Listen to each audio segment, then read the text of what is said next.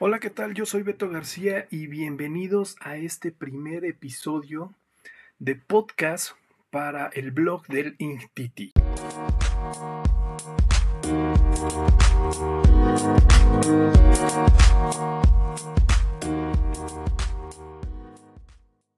Como lo mencionaba hace unos momentos, este es mi primer podcast y lo quiero iniciar con el libro Bad Blood, escrito por John Carreyrou, y describe los secretos y las mentiras de una startup en Silicon Valley, la cual encabezó Elizabeth Holmes a través de su empresa Theranos. La historia detrás de uno de los más grandes fraudes corporativos desde el caso de Enron. Este es uno de los libros que debemos tener en nuestra biblioteca personal, con el objetivo primario de entender cómo es que se originó uno de los fraudes más sensibles y tecnológicos de la historia desde el famosísimo caso de Enron. Si bien el caso de Enron tuvo que ver con el ámbito inmobiliario y los créditos hipotecarios, eh, estos dos casos se asemejan por el monto de inversiones y, la cantidad de dinero que se vio involucrada en temas fraudulentos pero también con el objetivo secundario de cómo es que una startup puede crecer, generar confianza y conseguir inversión tanto local como internacional, para poder levantarse como una compañía que logró valorarse en millones de dólares sin antes incursionar dentro de la bolsa de valores. Vamos con el caso de negocio. Elizabeth Holmes se vislumbraba como una de las grandes emprendedoras de Estados Unidos, desarrollando y levantando una startup que traía una solución prometedora en el análisis sanguíneo para la medicina. El caso de negocio venía asociado con el desarrollo de un dispositivo autónomo capaz de realizar un análisis de sangre de forma rápida, convencional y principalmente con un mínimo de sangre provista por el paciente, a la vez que era traducido en un costo mucho más bajo en comparación con los análisis de sangre tradicionales, a lo que llamó un nanocontainer o nanocontenedor en español, que fue la muestra de sangre que los pacientes debían de proveer y llegaba a unos cuantos mililitros de sangre.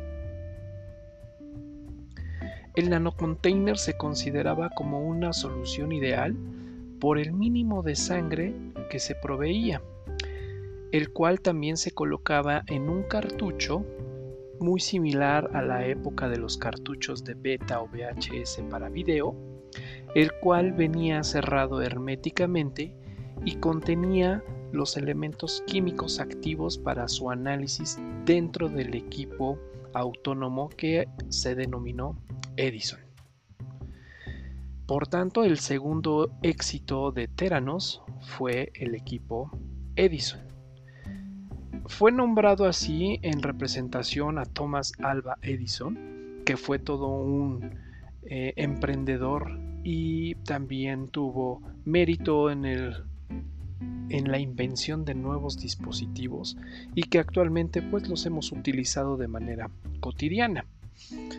Este nombre le dieron al dispositivo autónomo que era capaz de recibir el cartucho que contenía los elementos químicos activos y la muestra de sangre dentro del nanocontainer y de esta manera generaba con todos eh, sus elementos mecánicos la emisión de un reporte del análisis. Este dispositivo en realidad, perdón, era el caso prometedor de Teranos.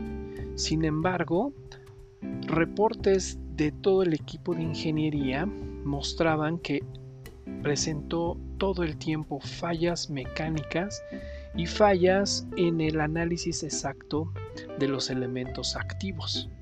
Esto conllevaba a la contaminación de las muestras o resultaba en un análisis inexacto. ¿Por qué la contaminación de las muestras? Porque generaba vibraciones y esto llevaba a que las muestras al ser transportadas y al estar tomando los elementos activos de un lado a otro, la punta de análisis en ningún momento era limpiada y generaba una contaminación de todos los elementos.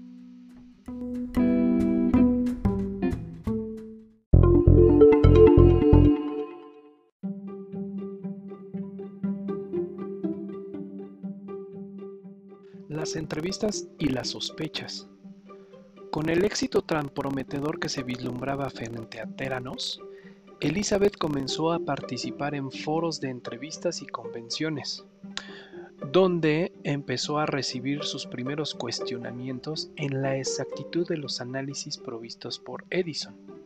Si bien el costo era muchísimo más bajo en comparación a los costos con laboratorios tradicionales, la gente pronto comenzó a solicitar una segunda opinión por los resultados que se estaban obteniendo al contener eh, métricas inexactas.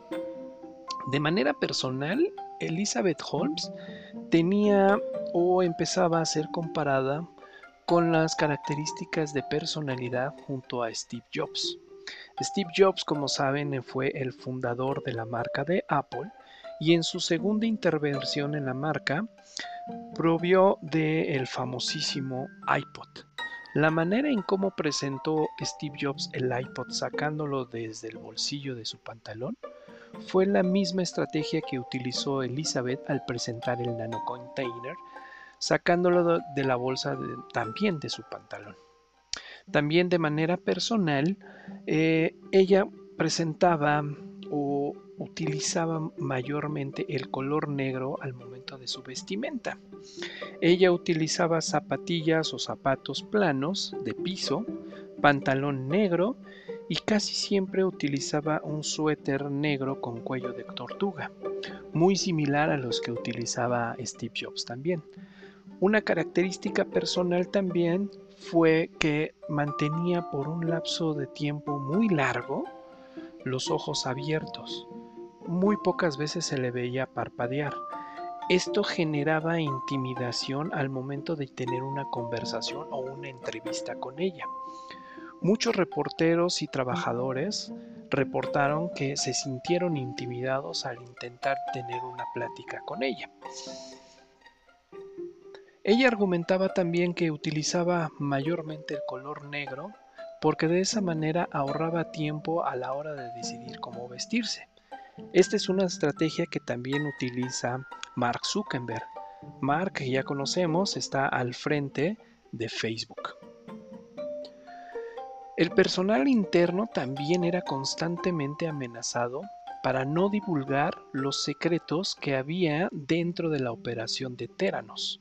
¿Cuáles eran estos secretos? Bueno, muchas personas que se vieron obligadas a renunciar o que fueron despedidas o por ética profesional decidieron separarse de Teranos, muy pronto comenzaron a ofrecer entrevistas a periodistas a manera de poder exponer los recursos y la manera en que estaba operando Teranos bajo el mando de Elizabeth Holmes.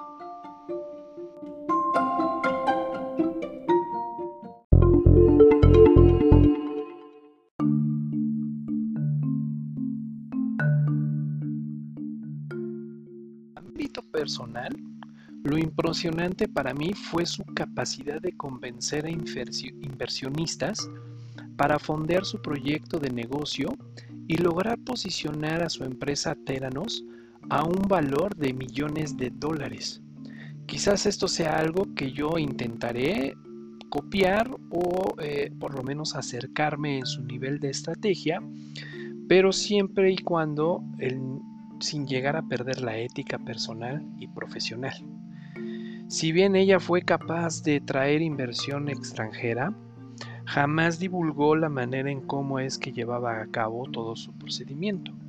Y uno de los secretos mayormente guardados de Teranos fue el sótano que contenía todo un laboratorio de análisis sanguíneo tradicional y que estaba oculto a los ojos de todo el mundo. Muchos periodistas comenzaron a solicitar una visita guiada o al menos tener una muestra de cómo es que operaba internamente Teranos. Y cuando esto se lograba siempre pedían una demostración, a lo que el equipo técnico tomaba una muestra de sangre de las personas o de los periodistas, pero al mismo tiempo comenzaba también una muestra de sangre tradicional en un tubo de ensayo mucho más grande. Cuestionaban este análisis, pero Teranos se resguardaba esa información con la excusa de que querían hacer un análisis comparativo hacia los métodos tradicionales. Lo que jamás dijeron fue que empezaron a solicitar este tipo de muestras y de esa manera llevar a cabo un análisis al método tradicional.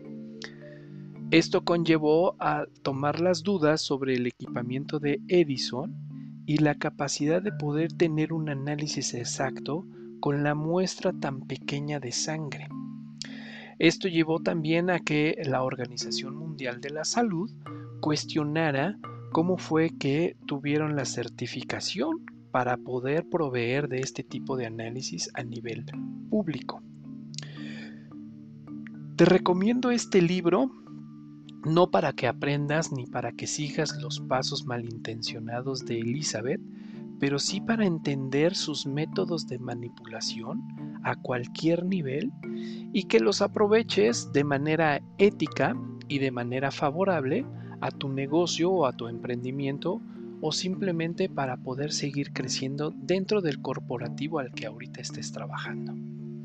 Bad Blood, la historia de Teranos, y Elizabeth Holmes, escrita por John Carreyrou.